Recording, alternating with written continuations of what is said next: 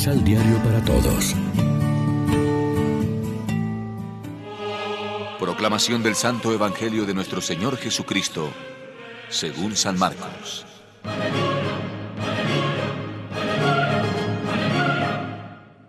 Un día que los discípulos de Juan el Bautista y los fariseos estaban ayunando, algunas personas vinieron a decir a Jesús, ¿Por qué no ayunan tus discípulos como lo hacen los de Juan y los de los fariseos?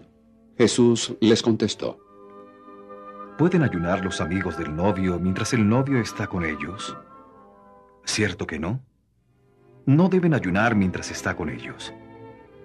Pero llegará el momento en que el novio les será arrebatado, entonces ayunarán.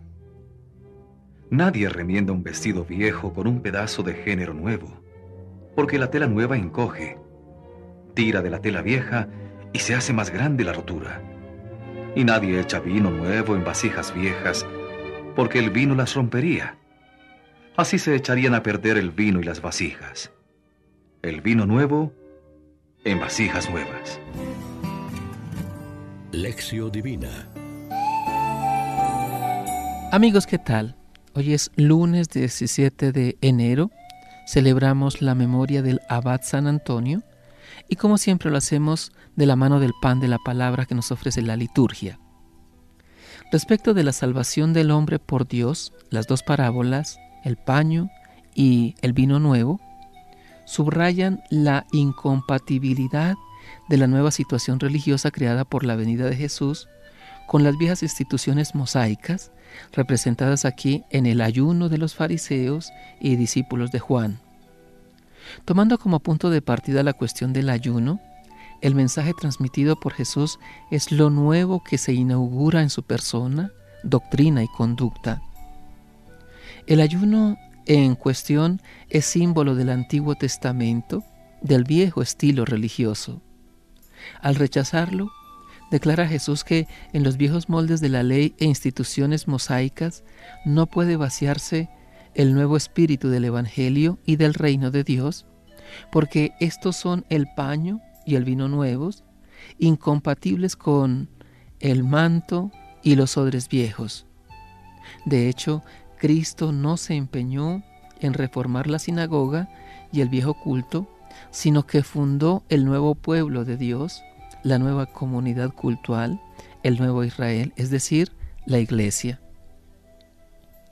Como vemos en el discurso del monte, Jesús preconiza un nuevo orden religioso y moral, y el amor y la fraternidad frente al odio y la venganza, el espíritu de servicio en vez del poder y la explotación. Repetidas veces Cristo dijo no a lo viejo inservible, y así, frente a la religiosidad ritual y formulista, propone una religión en espíritu y verdad. Frente a la ley del mínimo obligatorio, la ley de las bienaventuranzas. Frente al templo material de Jerusalén, el templo de su persona, y la comunidad cristiana como templo de Dios por el Espíritu.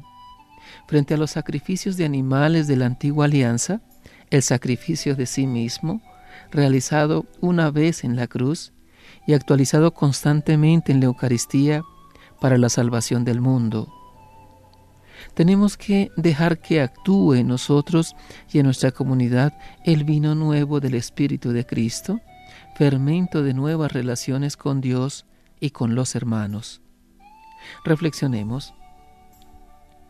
¿Qué es más importante en nuestra vida cristiana, obedecer a la voluntad de Dios o multiplicar los rezos y sacrificios? Oremos juntos. Señor, que el vino nuevo de tu espíritu, fermento del reino, haga reventar nuestros odres envejecidos, para que podamos asimilar la novedad del Evangelio. Concédenos, Señor, movernos con la fiel libertad que dan el amor y la amistad contigo. Amén. María, Reina de los Apóstoles, ruega por nosotros.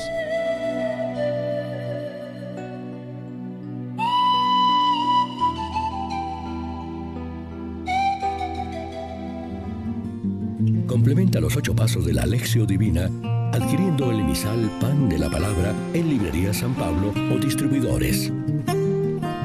Más información www.sanpablo.co Pan de la Palabra.